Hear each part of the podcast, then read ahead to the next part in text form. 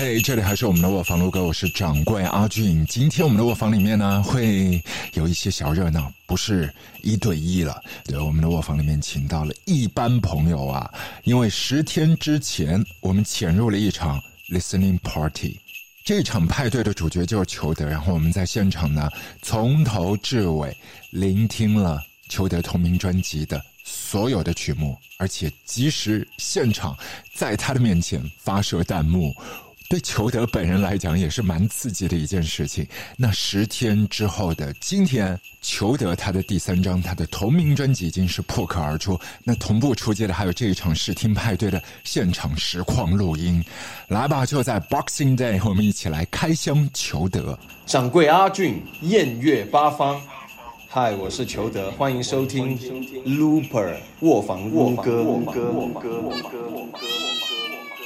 撸啊撸狗，我房撸啊！我大概讲一下这张专辑吧。其实就很多人，比如说看到我这张专辑，可能是觉得我是好像一般同名专是告诉大家这个是裘德的音乐啊，或者是展现给大家。其实我这张不是。为什么我要在第三三张做这样一个同名专辑？是因为我不是想给大家说我要展示我自己怎么样。我是其实因为之前听到大家。就是第二第一章或者第二章的时候说啊，这歌一听是裘德的啊，那个人说啊，这个就是好像裘德，但是我就觉得，我到底有没有是这是百分之一百的我？可能这这第三章的时候，我可能想跟他探寻我到底还有还有百分之多少的，就可能我前两章有百分之五十挖掘了我百分之六十，那可能这张就可能我继续往下挖掘，就是就是大概是。这样一是这样一个意思，就是说，所以说我在第三章才出了，就是裘德这张的同名专，是可能是给我的一个疑问，就是就是到底我挖掘了我多少，我要自己再探寻下去。对，因为对你来讲，就是第一章、第二章，它难易程度也是不一样的。因为第一章你要让大家知道你是谁，第二章其实又要衔接到。上一章，然后又会要打开一个新的方向。那第三章其实它的挑战更高。对。然后你是把它变成一个要破题了，就你是不是感受到之前就可能会有一些标签就 tag 贴在你身上？对，可能是我就想，可能也有大家理解那些标签，但我可能说在这些标签的基础上，我可能还想自己有没有新的可能性，有更更多的可能性那样，就是。对，我觉得每个人可能一生都是在一个磨练的过程，那就是因为我也快三十岁了，那可能我还有这样的一个这样热情想要去探索一下。我觉得每个人的可能热情对于那个热情都是有限的，那我可能趁着这还有热情的时候，那多多把这个热情用掉一点。Tony 这一次和球的一起合作感觉怎么样啊？嗯，我觉得这一家就。更了解他多一点点，因为其实我们第一次合作是在呃最后的水族馆那一张，那时候其实我们合作还不深。一开始其实我呃我在香港的时候，那时候还不知道他的音乐是怎么样，是透过一个朋友说，哎有一个呃内地的的音乐人想要找人来编铜管，那我就找了一个朋友推荐给他，然后我们在聊聊音乐的过程里面才知道他的音乐，哎我是我蛮喜欢，也觉得我觉得蛮喜欢吗？那就很喜欢，热狂热。但是就是因为我很少听到一个 demo，对我来说是声音，光那个 demo 的 focal 音觉得很吸引，那这个是真的。那所以我觉得那感觉是让我直观说很想跟他聊多一点音乐，就我发了应该很多东西给他吧。对对，发了很多。因为当时，因为为什么一直直接选选中 Tony？因为他我我那有首歌想要。就因为当时做不过来了，可能有首歌想找人编，然后当时发给他 demo 的时候，他就发了一串小作文给我，但那小作文说到的每一个点，都是我想要的那个那个点，然后我觉得哇，这个人太懂了，然后就就就就是他，然后就就对。难道最懂你的人不是坐在你右边的万一吗？就是万一是从。一路的这个 day one 开始陪伴你的，对对对。然后想问一下，谢谢你，就是 对你是见证裘德成长的一个见证人嘛？就是到第三章了啊，你你觉得在眼里的他进化到哪个阶段了？呃，我觉得好像每一张呃做的时候，就是都是呃每一张比比上一张感觉都都展开了更激烈的辩论和争执和那个什么。然后我觉得他有在这个过程中，我们在工作过程中，我感觉他在自己变成熟，然后想法变坚定。嗯啊，就每一章他为自己辩护的角度都更坚定了，然后要求你修改的角度都更坚定了。这个辩护是真实发生的，对吗？就是说你们在整个制作的过程当中，每一次就感觉吵不过他了，是这样的一个哦，状态。不是吵不过，我们可能会就是就是就是因为因为可能我更多的想从表达上去抓一些东西，然后但他可能他同时要兼顾，比如说呃画面或者他觉得这首歌是不是跟他其他的歌 match，或者就各方面的东西。然后我们我们会我也想保留再保留多一点，然后他也想在整体再保留多一点，所以我们我们会各自站在各自的角度去，不倒也不是说不过，可能就是嗯。怎么说？就是因为就是甲方嘛乙方，对对，他讲到最后就会说，这么客户关系但这是我的专辑，我希望他还是能怎么怎么样一点，怎么怎么样一点。对，然后他他就会他会用一种方式，就是说我相信你的。他说：“这个东西就是我们为了艺术，没关系的，我觉得你可以。哦，厉害厉害的甲方。所以我先词后曲的时候，我也会 PUA 他，我说这都是艺术，我说你可以的，一个字也不要动的把它写出来好吗？啊，也会这样。然后其实艺术里面也是留给大家很多的一些空间，因为其实裘德对那个词，我觉得是近乎挑剔的，就是你要表达的情感，我觉得是层次很多的，面向很多的，但你不是那种只给的，你是要绕弯，然后剥像洋葱一样一层一层去。但是其实我绕弯的这个感觉就是他给的啊。哦，是吗？他是司机，你坐在副驾驶对吗？但是你要指挥的。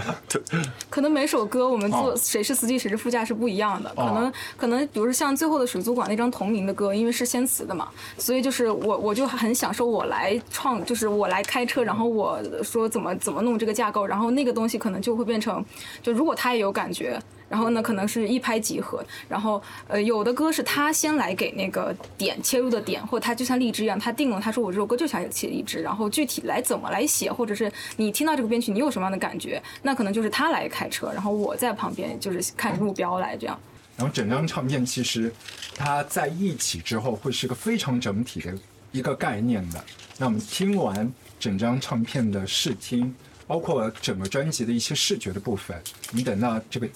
经过这个漫长的一个小时的旅程之后，我们再回来聊。然后我们请小明老师给我们一起来播放这张唱片的整个大碟，包括所有的一些词的部分，大家可以在 monitor 那边都看到啊，所有的创作的背景。那来吧，终于，我告别所有来意，会赦免涟漪，允许我的忧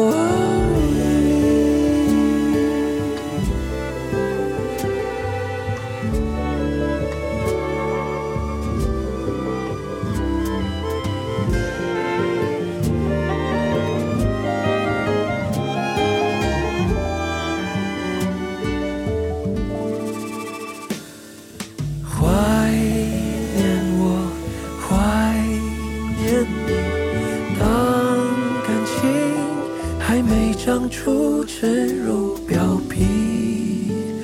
爱与他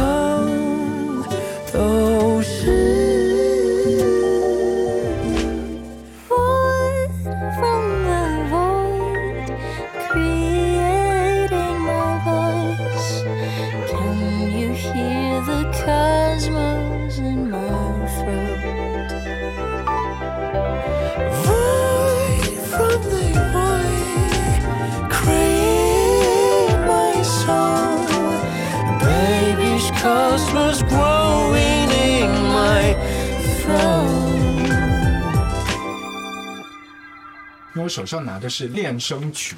然后是和彤彤一起的。跟他合作，跟他认识是在那个一个综艺节目里，然后后来，然后后来，呃，有一个机会，然后一起去喝酒，喝酒时，哎，我说，哎，要不我们合作一个？他说啊，没问题啊。然后你有什么歌吗？然后就丢给他三首歌，然后就选了这个歌，然后就就这样。多久的时间就是那个 take，就是让你满意？哇，他一开口我就满意了。真的吗？对他一没有第二稿的。对，因为我我我我其实最开始没有完全就，因为他开口的时候那个声音太太惊艳了，你知道我我说哇，他当时开口就进棚唱的第一下，我就哇，然后后来就是可能就是稍微再就多录几个可能鸡蛋里挑骨头的，但是他可能第一遍我就满意了，就所以这首歌你们是在一个空间底下，就你也是监棚，对我就是监我帮他监棚的，哦。然后他就唱这个，然后第一首歌曲就是带到大家进入到整张唱片行进的这个主题的时候，我觉得所有的那个器乐的表现也是非常非常抓耳朵哟，很多的弦乐，包括后面好像有竖琴，就它对第一似首的乎让人感觉有一点，就是我联想到就疫情第一年的时候的一张唱片、Floating Points 那个玩在一起的，就电子和古典，我就一下子觉得这个东西就好像在一个母体的子宫里面，慢慢的去寻找一些，嗯。没有任何的标识，没有任何固定的这个 tag 嗯的这样的一些感觉，你自己去抓，你自己去游，没有方向的。但是可能像你，你就被脐带给扯的，就就从娘胎里面出来了。娘胎从第二首开始胚胎，胚胎，胚胎这首歌，因为它里面的我不知道大家的感受，大家别太沉默。就是我的感受，它其实是会有一些呃情欲的感觉在里对。有啊，完全有，有的对吗？对啊，就反正我觉得很 sexual arouse 那种感觉，就哦气氛都很好的啊，整个编曲的部分那个节奏也会很自然的舒展。对，这这这种编曲就是我就刻意是，比如说像水哥钢琴啊，还有弦乐的部分，我都说啊，就是你那个触键或者是你拉的时候，就是一定要很柔和，就是在就是像婴儿，就是你要抚摸婴儿的时候，你不能。很很很这样摸，是吧？就可能就是这样子轻轻的，就是我那时候就一定要这样，呃，弦乐也是这样，对，我们听友看不到画面，就刚才裘德一直在这个肉体示范，就拿这个 Tony 老师，然后做一个样板。艾迪人老师，那刚才三首歌你听下来感感觉是怎么样？就整个意境，我觉得还是比较一体的。就是三首，它可以是三个独立的作品，但是它其实又是一个类似于像去水族馆一样，对，是一个整体的感觉，流动的、游动的感觉。印象比较深的是那个，其实李聪写的那个胚胎真的是，他是就刚才裘德说的，他可能有情欲，对，但他又是超脱情欲的，嗯，是那种很源头的东西。这首这首词我是特别喜欢。他像窦靖童刚才说，其实窦靖童是一个很多变的歌手，他的可能性是非常的大，但是可能很多人喜欢他的，就是像裘德说的他的声线，对，他的声线其实就是集集中了一个最优秀的基因，真的是听起来是非常的惊艳。而且这首歌，其实窦靖童唱的是挺克制的，对，没有喧宾夺主，在这首音乐里起到了一个非常好的一个润色的作用。因为我我想听女孩子的意见，然后扫描了一下，只有我小这么优，秀吗？全场最靓的女孩子，对啊，怎么只有你直接用裘德的麦，然后直接双眼注视着裘德，把你所有的情感释放出来。中门对狙来？啊，就是把你刚才听下来的那个情感打开你的开关。哦，我自己觉得就是都挺好听的，然后就是练声曲，就是我自己会比较喜欢。然后刚才那个艾迪人老师在讲的时候，我脑脑子里想想到一个成语，好像也不是成语，就是一生二，二生三，三生万物嘛。那这个其实前面我们是一二三嘛，就是是在万物还没有形成之前的一个序列的刚刚的一个开始，所以它有那种刚开始的那种感觉。然后到三的时候，就是练声曲的时候，我感受到很多那些宇宙的东西、无限的东西，因为它还没有被限制住，以及它没有成型，所以在三的那个边缘是很有那种想象力和很丰富的东西的。那我就呃，我练声曲这张，我这这一首我会，就是它不仅仅是一个成型的过程，它可能还是一个最自由、最最打开、最让人有想象力的一个。还是得文科生背成语哈。不，我有点害羞。没有关系，看不出来，耳根还没有红。对，我是觉得啊，那就是它和宇宙是连接在一起的。那个时候你可能还没有自我，或者是还没有一个很强烈的我的意识但，那个时候你却是最开放、最自由的。这个歌的给我的感觉就是这样，包括呃窦靖童的声线也是，他就是就很迷人，那种迷人就像夜空一样那种感觉。好，那我们接下来继续我们的旅程。跟我来吧，在漆黑的隧道做两尊石像，你看不到的就同我讲，这场旅途多么空荡，唯独两眼是万花筒一样。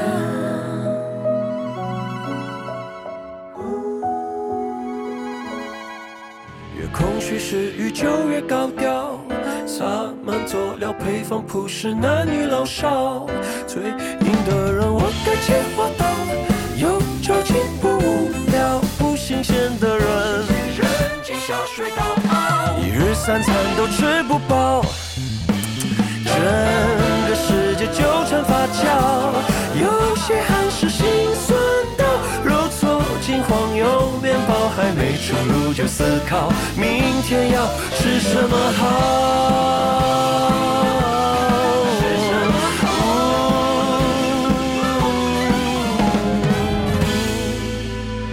昨天晚上一时手痒，想要炖个邻居尝尝，忽然门敲响。甘愿有你散步之灵，耳膜的难题，焦虑的同时又觉得安心，简直是油水分离。You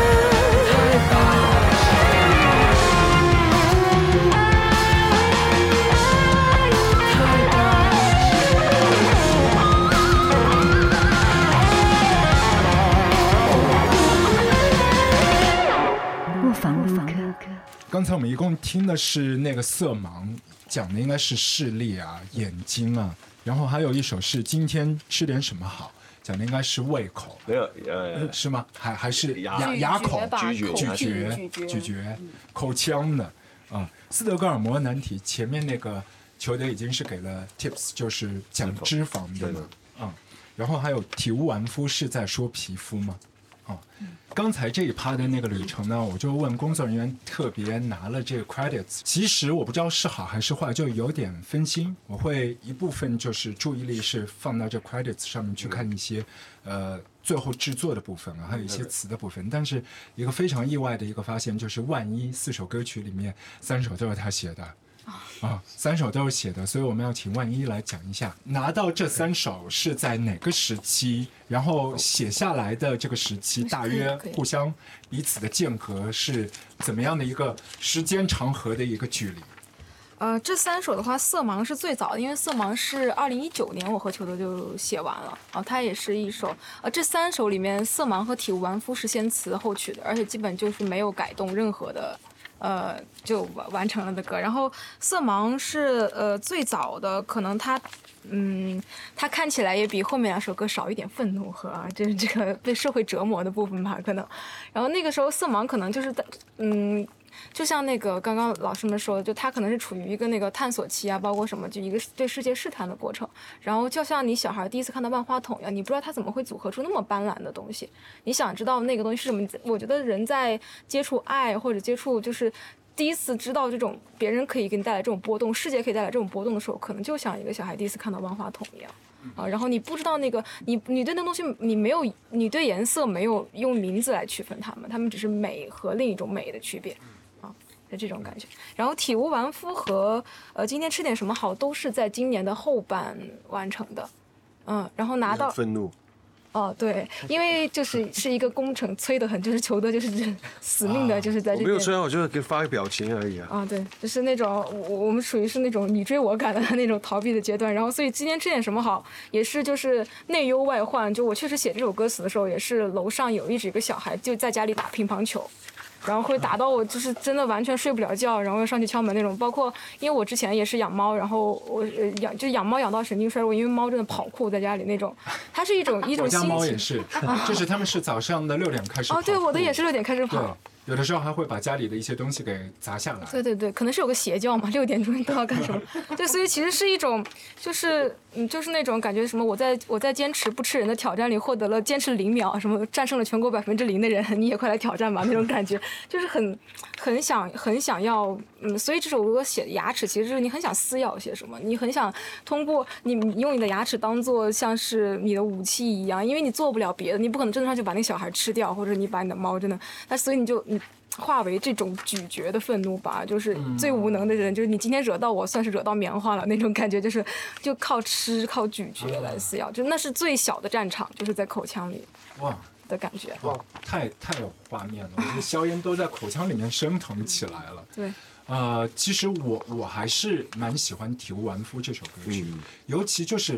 比如说认识一个人，他给我的初印象是有一些阴郁的感觉，可能是稍温柔的，但没有想到到越后面越接触是越来越躁郁的。嗯那尾巴上面几乎那些打击越像冲锋枪的那一个状态。是是是，整个编曲，然后 Tony，你是怎么想的？这首歌曲制作的时候，你是怎么怎么来构架的？就是体无完肤。那我们想了好多方法，然后把它想成是音乐剧不同的场景，然后后来又录了很多吉他。一开始想要把它弄成 indie，好像有点小摇滚的东西，嗯但是他又觉得摇滚不太适合他。然后我们后面又录了很多一些小提琴啊的东西，把它撑的比较有不同的段落，有不同的感觉。但是还好，就是幸好出来的感觉我们也是蛮喜欢。然后中间呃四首歌曲，唯一的一首不是万一写的，是和 Hush Hush，对。然后裘德和 Hush 合作的这感受怎么样？因为那首歌我不知道，就初印象就就是有点虐恋。对虐恋的感觉的，哦嗯，就是，然后是我跟他其实很很轻松的，就是过合合作过程很轻松，就是我跟他说，哎，当时不是去看他演出嘛，啊然后晚上吃饭，吃饭的时候说，哎。哦，新专辑要不要合作一下？我都是这样开始。他说哦，没问题啊。我说你帮我写首词。呃，他说 OK OK。然后后来我就丢了这个给他，然后他说还蛮喜欢。他说那你想写什么呢？我说呃随便写些什么吧，比如说脂肪。然后完了他他就没回我，就我我所以然后因为我当时也在忙别的事情，我就就可能也没没在。然后过了一段时间，他就真的就写了一个脂肪的歌，就是就丢过来了之类。当时的标题就是这个。啊，对，当时给的第一个就是斯德哥尔摩难题，啊，对，然后就就就很，然后我说啊，写的很好，其实我有一段是想让它改成法语的，就是那一段？就英文的那那一段，我想改成一个法语的，但他说他找了很多人试，他觉得不满意就算了，然后后来好吧，算了，那就这样吧。啊，那有可能在听到另外的一个 alternative 的 take，然后你在现场的时候就变成一个法文，或者是怎么样的？呃，那可能要找贵州话的要不要？贵州话，那个可能得学一下。好，我们接下来进入到第三段的旅程，然后继续我们在唱片里面的歌曲慢点。舞跳够轻松的舞步，四肢不服输，喝辣的州府，反正它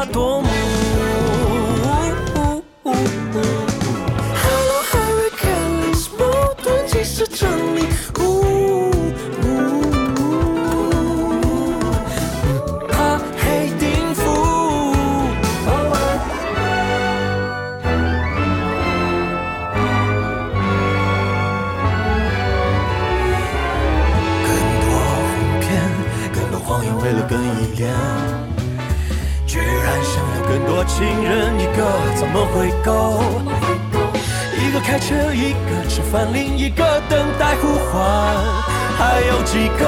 沟通心理，互相却彼此温暖。他一个不听理智，不停重新开始，他保持永远饥饿，输出数字寻狂热，要更享受更投入，更不要去辜负。一次次输赢为本，又不停重新下注。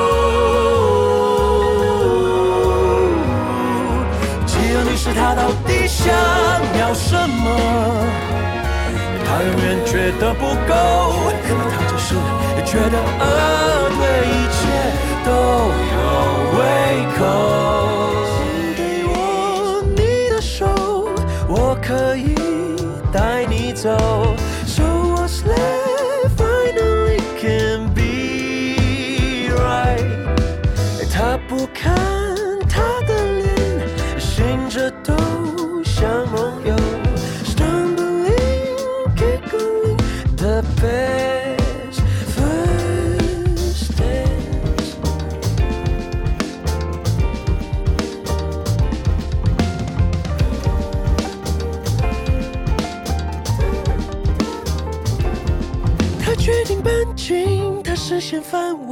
散步时的痕迹终于好变一堆，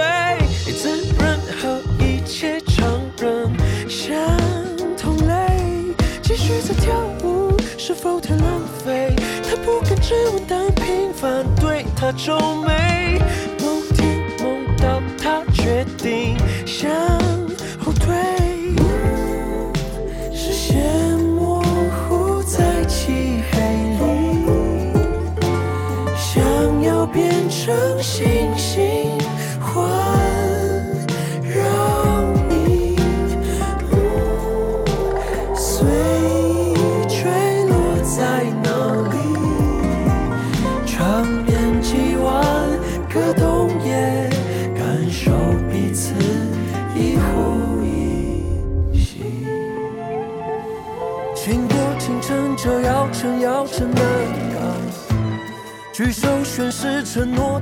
投降谁都好。爱过的多糟糕，情书也只是燃料，借恨一包。笑，掌声响起，还是要放掉。你和皮皮来分享一下。就整体听完，我觉得是整张专辑它它这个整个概念还是挺很流畅的，但是嗯，就是给我的感觉是相比较上一张的水族馆来说嘛，就是这一张的感觉就是要更有嗯更有些要更澎湃一点，然后嗯可能更有些有些情绪啊要更外放更激进一些，然后我个人是比较喜欢那个体无完肤。因为我自己本来今年就是也经历过一段就是过敏的时期，然后有就感觉那个情绪啊，还包括你唱的那个歌词啊，也是就是一好像一点一点在在浸湿那那那种那种感觉哈，能够感受得到。就最最后一首那个骨骼谢幕我也挺喜欢的，整个来说它是就是整整张专辑的收尾嘛，嗯，然后嗯嗯是是也也也有一种感觉是感觉裘德在。嗯，就是从一开始他，嗯，一开始他是一个胚胎啊，还包括一从声音啊那些，嗯，还有呃牙齿咀嚼，然后还有嗯，然后到思想层面，然后到胃口，然后这样，其实一个一个这这些都是一个壳，然后最后他他也是要打破这个壳，然后去嗯创造一个新的求得的这个这样的一个感觉，我我自己是这样这样这样认为的，嗯，到最后这个骨骼谢幕就。它就很好的就承接承接了这样一个感觉。这张专辑可能会让我想到两张专辑，一张就是零一年的《盖亚》，因为其实也有对身体的讨论；一张就是那个周耀辉为周笔畅包办的一张《铁路呢，就是关于身女性身体的部分。嗯，其实这张可能会有一些类似的呼应。然后第八首歌《麻烦删掉狮子座》，其实里面有一句粤语，就不怕失恋苦。嗯，就是对，那还是对。然后这句其实在里面是蛮精妙的，然后我还留意到几首歌的制作的阵容的一些特别，比如说今天吃点什么好里面的爵士口气，嗯哼，然后斯德哥尔摩来自里面的手风琴，因为做藤邦迪嘛，对，然后还有就是缺氧里面，其实弦乐编写是张贝芝，是香港一个蛮现在比较活跃的一个爵士钢琴手。呃，对，就是因为我整张世界其实也是一个轮回，就是发现我就是首首尾的第一首歌，跟最后一首歌其实中间有一个我用了一个采采样是两两首歌都有，就是一个谷歌羡慕的结尾，一个是那个伊始的开头，所以我这张就是一个人生啊跌宕起伏，然后到最后最后，然后你死掉了，但是你可能以另一种方式又重生在另一个地方，比如说。就像我之前通过，呃，通过我第一张专辑的时候，通过看《摇摆狂潮》这部电影，是看完以后我写了《颁奖》这首歌，然后我觉得好像是我有通过他的电影，他的一些精神，然后传传承到我的那首歌里面，然后我就希望像我这张专辑，就他你们听完了，然后他好像死去了，但是可能在未来他又通过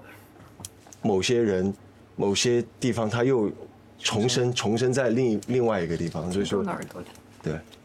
重生在听众的耳朵里。啊，我们主创都可以一起来讲一下这个做唱片的一个整体的一个概念。Tony 就制作的一个概念，因为刚才其实大家提到很多，从你一个胚胎，然后到最后骨骼谢幕，就整个一个是非常完整的一个概念的一个策划和企划嘛。因为其实很多歌，他一开始给我的时候已经有很明确的概念，他想要什么。因为这样说，就是他是一个很直觉，他直觉是很这怎么怎么形容呢？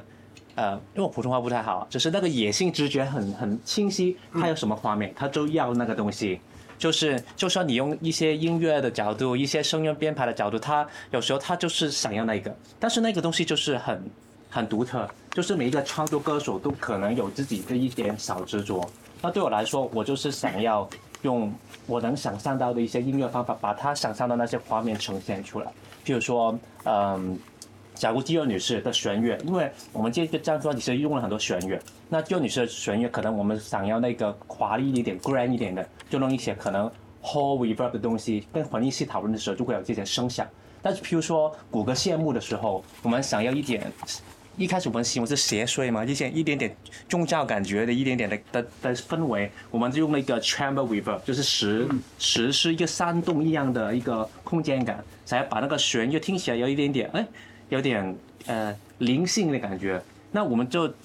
我跟混音师都会尽量想办法去把他想象的画面去去具体呈现出来。对，像您提到的基尔女士，其实也是特别有画面感，一开始就感觉一个老的唱机在播，但其实里面的很多的一些，包括标题，其实想到另外的一本书，就卡夫卡在生前写的最后一个短篇，就《饥饿艺术家》嘛，就他表演饿着肚皮，大家围观，就是 training 的时候，所有的人都在看。但是当这个潮流落幕的时候，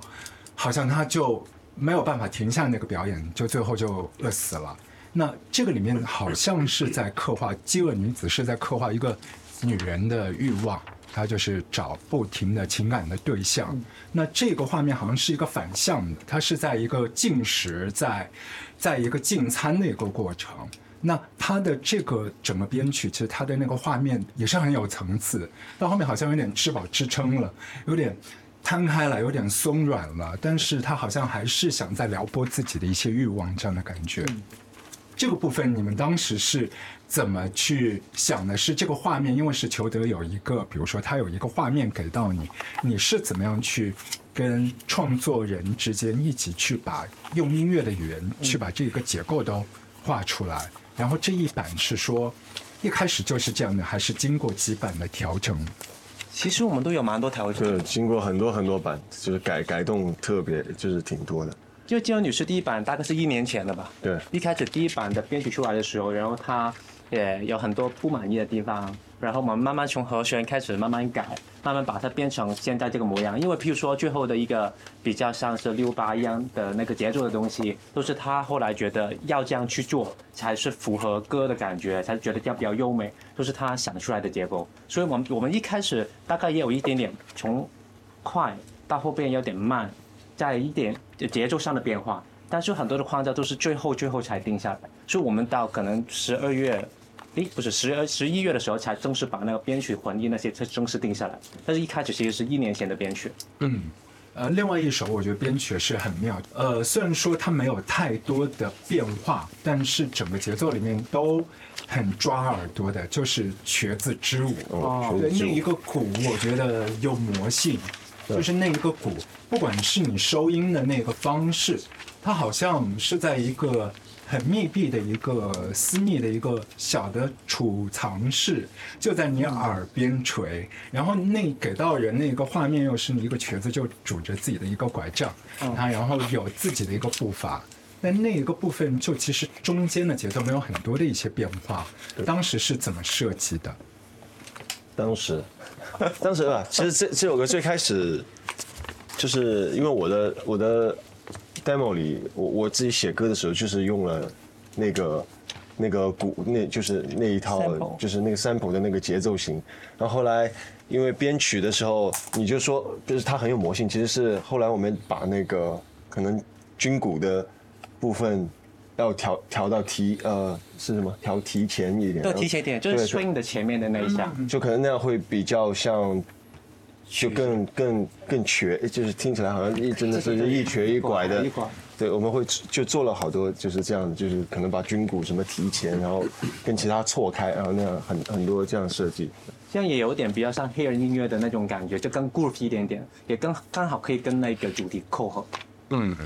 万一然后在刚才我们听的这些歌曲里面，其实你也是创作的比重非常大的。对这一趴，就刚才我们听的五首歌的这一趴中间，你参与的这些歌曲，呃，中间的一些创作过程和我们分享一下。啊，其实都是争吵的过程。没有啦，就像就因为因为因为我们俩可能都是属于那种，呃，喜欢试，就喜欢试着来，就是怎么怎么呃就是在那个调整的过程中看怎么它会变向一个更好的。像瘸子当时也是，呃，因为瘸子这舞是这是这一章里面唯一一首命题的。呃，对，就我我参与的部分里面唯一一首命题的，因为他当时就是他想他在编他在做这个 demo 的过程中，他就想想要写瘸子的这个东西，然后可能我拿到我就需要把它看能怎么消化成一首就是呃，嗯比如说歌就是在听众可角度也可以理解的歌词或者什么的。然后我有想到那个就是之前我很喜欢的一个拉美的一个作家，他有说他说那个 Yesterday I I dreamed I was a leg and you was a leg and you were a leg and we were dancing together。就我梦到你是一条腿，我是一条腿，我们跳了一整晚的舞。然后我就所以就用了这个瘸子来就想说把它还是处理成爱情的东西，然后处理成那种我们自认为是残缺的，但真正拼到一起之后，然后呢就是像那个童话所有的结尾，它会通向什么地方？我们还会继续再相爱吗？完整了之后，我们找到自我之后还会就又会怎么样？所以当时处理完这个之后，我给他看，然后裘德说那个我希望你把现在英文的部分改成中文，把现在中文的部分改成英文。对，他他就是他就是他因为因为我们都在试，嗯那个那个可能 demo 在他那里他是用英文哼的，所以他觉得可能都都 OK 都 OK，然后但是写出来以后，他可能又听听感上他又想要再调，所以当时就沉默，真的很沉默，听到这个，就然后所以你就要根据那个东西再再去再去调，但是我是觉得我们一直以来都是有在争吵中通向一个更完整、更嗯，呃，反正现在听来是非常舒服的一个东西。我也想问一下，就裘德就和不同的一些词的创作的那关系，因为你和万一是老拍档很熟嘛，就很多的人就只讲，然后脾气就直接爆出来。但中间还有一些像老师刚才那个饥饿女士，应该是跟李格弟合作的，你跟他的合作是怎么样呢？我跟他的合作也是，其实他是我我在，其实他这首词是在应该是两年前和我的两年前水族馆那张专辑里面有首歌叫《浮动的岛》，它是一起投给我的。然后当时其实我两首我都觉得很棒，然后但是我说我我我先收《浮动的岛》，但是我看后后面有机会，我可能想把《饥饿女士》再写一下，然后后来我就写了曲，就是就我跟他的两首合作都是他先词，就给了我一些词，我我挑，然后就一眼挑中了。嗯，然后和 Hush 那个就很很那个，就刚刚我说过，就很很 chill 很轻松，一个酒局上，然后跟他说，然后他给我写了。然后和葛大的，其实和葛大，我觉得葛大蛮难的，就是因为我给他的时候，我的命题作文就是叫骨骼谢幕。然后我就给他，我就抛出一个好像说我们，呃，我的标题叫骨骼谢幕，然后说我们就可能除掉就是皮肉以后，我们只剩下骨头的骨头了以后，剩下的那个骨头到底是不是自己自己想要，自己到底清楚清不清楚自己要什么？然后我其实抛了一个这样的问题给他，嗯，然后但是那个词非常密，嗯，很很那个调很难抓，背是吧？对，很难抓。然后他，但他很厉害啊，他就是他第一第一版过来就是，就写的就是就差不多就是那个那个样子，但是中间调了调了一点点。对，今天我们讲到很多关于这张唱片的给人的一些视觉的想象，但我觉得一个真正的一个专辑的艺术品，它其实真的是要靠我们现在看到打样的这个视觉的实体的，然后所有的美术的美感去呈现出来，然后也是很有幸，今天我们的。视觉的大佬，我们的大老师对赵文涛老师在现场，然后我们我们想请赵老师跟大家一起来分享一下，就是企划整张专辑视觉当中的一些想法。然后我就说一下整个的设计跟整个的视觉，就是从我的角度来理解这张专辑的部分。然后呢，当时其实呃水族馆也是我们有跟裘德一直合作嘛，然后就建立了一些默契。然后这一张呢，这边团队找到我的时候啊、让我来全权把控整个视觉，所以我找到了我的摄影师的艺术家的好朋友高明熙，然后我们一起来创作，就相当于我是整体的设计的部分，然后呃高老师那边负责摄影跟一些影像的部分的创作。其实两边都没有把这个当成一个非常商业或者呃非常目的性非常强的那种呃，就是你来找我写歌词，或者说你来对，就是就是要求怎么样的，就是创作空间非常大，嗯。然后呢，呃，封面是这样，封面这个裘德的字体，最开始创作的时候有给呃裘德提过一个想法，就是说 OK，我们用这个呃，就不管我们的照片是什么样，因为照片当时还没有出来，不管我们照片什么样子，但是我们整个概念是裘德嗯本人这两个字，所以我们最早的想法是说在裘德的每个笔画上面拆掉一些部分，然后用一些器官，比如说骨骼，比如说眼球，比如说心脏，去补全这个字体。但是呃，刚听了万一老师说的那个过程，其实我们设计的过程也是一样的，我们没有说定死一个方案，然后就去执行，我们也在不停的试，其中纠结了很长时间，最后呢，反而我们选了一个最简单的一个方式，求得的宋体字，这是一个呃电脑里自带的一个宋体字体，直接拉长，然后呢里面加了一节小手小手指的手指骨，对，就没有做各种复杂的设计，然后说的特别满，只是说两个字打出来，最简单的字体，没有任何修饰。然后再打开的部分是呃色盲，眼球，眼球你后来我跟摄影师呃做的过程当中，我们说 OK，把这个放一只鸟进去，然后这是一个呃羽毛的部分，然后到一个孵化出来的蛋，然后咱们整体打开是整个是皮肤，光盘是手掌的掌心的皮肤，对，所以它其实跟我们整个的自己那个概念非常贴切的点就在于，我要把裘裘德整个这张音乐打开给给大家看。这歌词本封面会有一个压呃企图的一个小心脏，然后反过来有一个求德的反的字体，但比如说我们在这边打一点光就可以看到心脏里面有求德两个字。然后第一页是我们抛出来的问题，然后我的名字是就是求德这一张整张他用不同的语言来说我是谁，然后你是谁，然后这边有一张给大家邀请函的那张图，呃，一开始裘德穿着衣服的，这个呼应呢是最后脱了是吧？是，呃，工作人员名单这一页也有一个打开的一个半裸的背的图，对，就是到后面我们要打开给别人看，然后不同的那个材质的纸张，这个纸张可能只能印歌词，就是它印图片会会全部虚掉跟糊掉。哦，对啊，然后这首歌零零八这首《删掉狮子座》，我们用了一个呃无色的 UV 的一个工艺，就是让大家其实看不见这首歌的歌词的，就这首感觉是直接删掉了，嗯。然后一个在星空中谢幕的一个样子，呃，差不多整个专辑的设计的部分是这样的。对，那我觉得其他的部分我们可以等到唱片到了市场当中，我们去看不同的耳朵、不同的个体发表自己的见解。我们今天也是很开心和所有的朋友一起在这一个小的空间、很私密的一个派对当中去揭晓这样的一个破壳、一个开箱求得的一个过程。同时，也是谢谢我们所有的幕后的工作人员和伙伴。一起经历这个很棒的两个钟头的一个声音的旅行，但我觉得这只是开始。等到正式出街，大家可以听到更多的评论也好、反响也好，然后以及第三章以后的未来，包括舞台。啊，谢谢裘德，谢谢，谢谢大家，谢谢大家谢谢大家。